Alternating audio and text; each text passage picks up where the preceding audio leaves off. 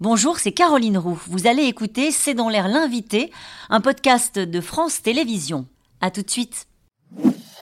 Bonsoir Raphaël Glucksmann. Bonsoir. Merci d'avoir accepté de participer à cette euh, émission spéciale. Je vous rappelle, vous êtes eurodéputé Place Publique, vous êtes essayiste, vous avez écrit La grande confrontation aux éditions Alary sur l'aveuglement euh, des Européens face à la menace que représente Vladimir Poutine. Et vous êtes également président de la commission spéciale sur les ingérences étrangères. Quand vous voyez ce reportage, au fond, vous comptez sur eux pour faire euh, tomber Vladimir Poutine Davantage sur, que sur ce qui s'est passé peut-être ces 24 dernières heures je compte absolument plus sur la résistance ukrainienne que sur Prigogine, que sur les chiens de guerre de Poutine. Parce que ce qu'il faut comprendre, c'est qu'un dictateur, dictateur fasciste, pour qu'il tombe, il faut d'abord qu'il perde. Et ceux qui font perdre Vladimir Poutine, ce sont les résistants ukrainiens. Et nous devons les aider, non seulement parce que nous sommes solidaires de leur lutte pour la liberté, mais surtout parce qu'ils sont la première ligne de défense de l'Europe contre un régime qui a fait de notre Union européenne, de nos démocraties, ses ennemis depuis son origine. Mais vous les avez entendus, ils attendent aussi une solution politique. Ils, ils, savent que ça se jouera aussi comme ça. Ils ont dit, dans votre mmh. reportage, une solution politique à Moscou. À Moscou. Et ils savent pertinemment que même s'ils reconquièrent leur territoire, tant qu'il y a ce régime fondé sur le néo-impérialisme, ce régime de mafieux, ce régime de criminels, ce régime qui considère ses voisins comme des esclaves, eh bien, ils seront menacés. Ils le savent pertinemment. Et nous devrions le savoir, nous aussi. Nous serons menacés tant que cette idéologie qui domine la Russie depuis 20 ans et qui fonde son pouvoir sur la guerre ne sera pas défaite. Raphaël Glucksmann, rien n'a changé depuis euh, samedi ce qui a changé, c'est que désormais, les chiens de guerre n'obéissent plus spontanément et totalement aux chefs mafieux. Ils se rebellent. Voilà, et ça me fait penser, si vous voulez, à ce que écrivait, à ce que disait Anna Politkovskaya, l'immense journaliste russe, qui nous disait depuis la première guerre euh, de Vladimir Poutine, qui était la deuxième guerre de Tchétchénie, 100 000 morts sur un million d'habitants, celle qui, cette guerre qui a fondé son pouvoir au début des années 2000, elle nous disait c'est comme un cancer qui va se métastaser dans l'ensemble de la Russie. Ne croyez pas que c'est un problème limité. Et ce cancer qui se métastase, eh bien, ce sont les chiens de guerre de Wagner qui traversent la Russie. Mais lorsque vous entendez l'opposant Khodorkovsky qui disait tout à l'heure, euh, nous l'avons interrogé, il disait euh, on entre dans une période de révolution. C'est un début. Euh, vous y croyez à une révolution de l'intérieur, à une opposition, à des oppositions russes qui se fédèrent, y compris avec des alliances qui peuvent apparaître parfois un peu baroques? Je pense que tout dépend de la situation militaire sur le terrain. Si Poutine est défait, par la contre-offensive ukrainienne, s'il est humilié, vous savez, vous vous souvenez de cette, cette phrase, il ne faut pas humilier Vladimir Poutine, eh bien si, il faut l'humilier. Macron. Il faut humilier Poutine. Il, faut... l'a été là Là, il l'a été et il l'est depuis le début de la guerre par les Ukrainiens. Il faut l'humilier parce que l'humilier, ça l'affaiblit. Il a fondé son pouvoir sur l'idée d'être l'homme tout-puissant. Il a fait du virilisme en politique, si vous voulez, l'alpha et l'oméga de sa puissance. C'est un chef mafieux. Or, un chef mafieux, quand il est humilié, il perd de son crédit et il perd de son pouvoir.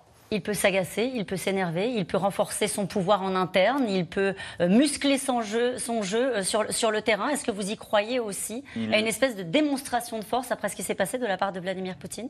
Il est agacé, il est violent depuis 20 ans, depuis le début de son règne. Et donc, il ne faut pas avoir peur que Vladimir Poutine devienne plus brutal ou plus méchant qu'il ne l'est.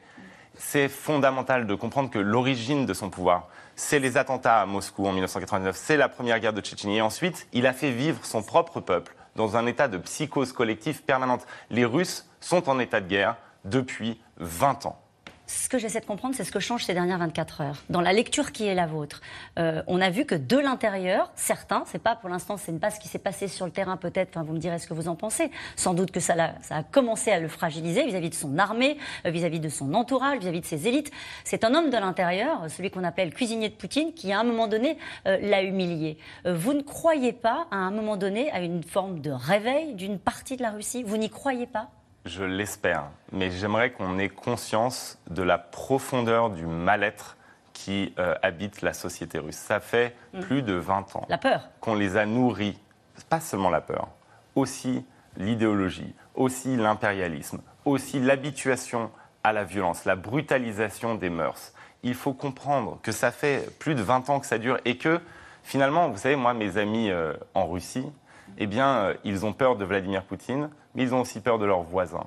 Ils ont peur des voisins qui. Euh, Quels voisins qui, bah, Des voisins qui mettent des têtes de cochons devant leur porte sans, sans y être forcés par des euh, agents du FSB, parce que il y a une part de la population russe qui adhère au projet impérialiste, nationaliste, violent de nature fasciste de Vladimir Poutine. Et c'est ça le problème, c'est qu'en fait, on désidéologise tout, nous, en, Europe. On a l'impression que c'est juste un dictateur qui euh, maltraite son peuple. Non, c'est un dictateur et une idéologie qui est mobilisatrice. Vous savez, l'impérialisme, c'est quelque chose d'extrêmement puissant. Le fait de préférer la paix à la guerre, on a l'impression que c'est naturel, que c'est normal de préférer la démocratie à la dictature. On pense que c'est naturel, c'est normal. Non, vous savez, c'est des constructions politiques, des constructions historiques. Et là, ce qui s'est construit en Russie, sous nos yeux, face à cela, il y a eu une forme d'aveuglement et de naïveté totale des dirigeants européens. C'est fini la naïveté et l'aveuglement.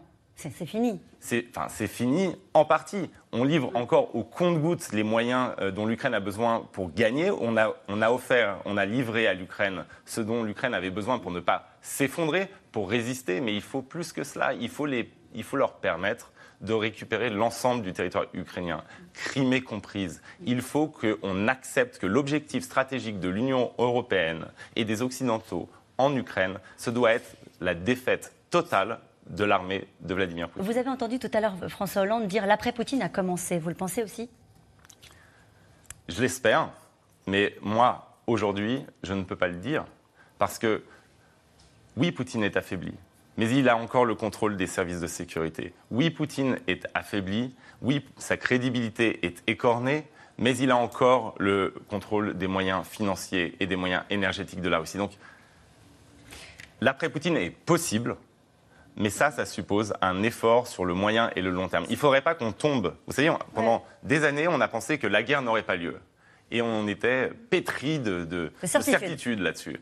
Et il ne faudrait pas qu'on tombe dans le travers inverse qui est de dire ça y est, c'est bon, on est déjà dans l'après-Poutine. Non, si vous voulez connaître l'après-Poutine, il va falloir garder une position extrêmement ferme sur l'Ukraine et faire en sorte Ce que j'entends de ce que vous dites, c'est que rien ne se joue en Russie. C'est-à-dire, au fond, vous êtes d'accord avec, les, avec les, euh, les, les, responsables, la diplomatie internationale, les Occidentaux, euh, qui, au fond, sont restés très timorés ces dernières 24 heures en disant ce sont des affaires intérieures russes, soyons prudents. Tout peut se jouer en Russie, mais si vous regardez l'histoire, les dictateurs perdent le pouvoir quand, ils, perdent des guerres. Milosevic n'aurait pas perdu le pouvoir s'il n'avait pas perdu au Kosovo. Donc si vous voulez une Russie démocratique, si vous voulez une Russie qui arrête d'envahir ses voisins, si vous voulez une Russie qui arrête de s'ingérer dans nos élections, mm. de menacer nos pays, nos démocraties, eh bien la meilleure chose que vous puissiez faire, c'est de soutenir l'Ukraine et de faire en sorte que la Russie perde cette guerre d'agression.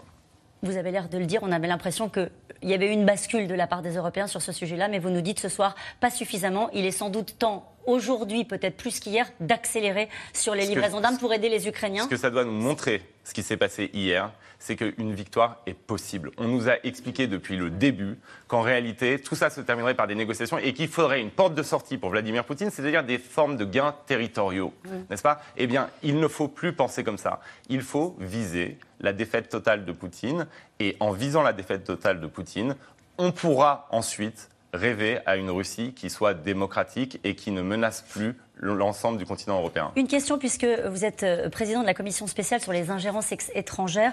Euh, l'opération Doppelganger, c'était la semaine dernière, menée par les Russes, qui a visé euh, des médias français pour tenter de manipuler les opinions. Pour la première fois, le Quai d'Orsay a mis directement en cause la Russie en disant, je résume, ça se fait pas. Est-ce que cela doit être perçu comme une attaque de la France, de la part des Russes, et quelle doit être notre réponse, à part condamner Condamner, sanctionner, se protéger.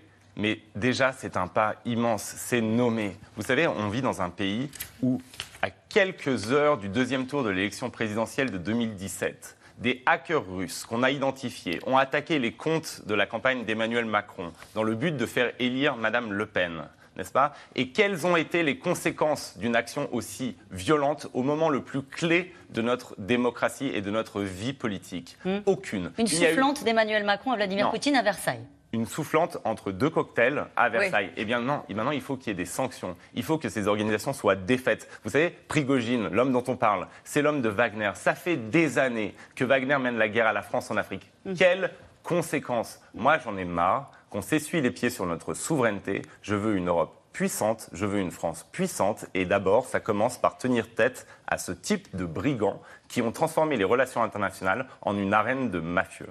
C'est dit. Merci beaucoup, Raphaël Glucksmann, d'avoir été l'invité de cette émission spéciale.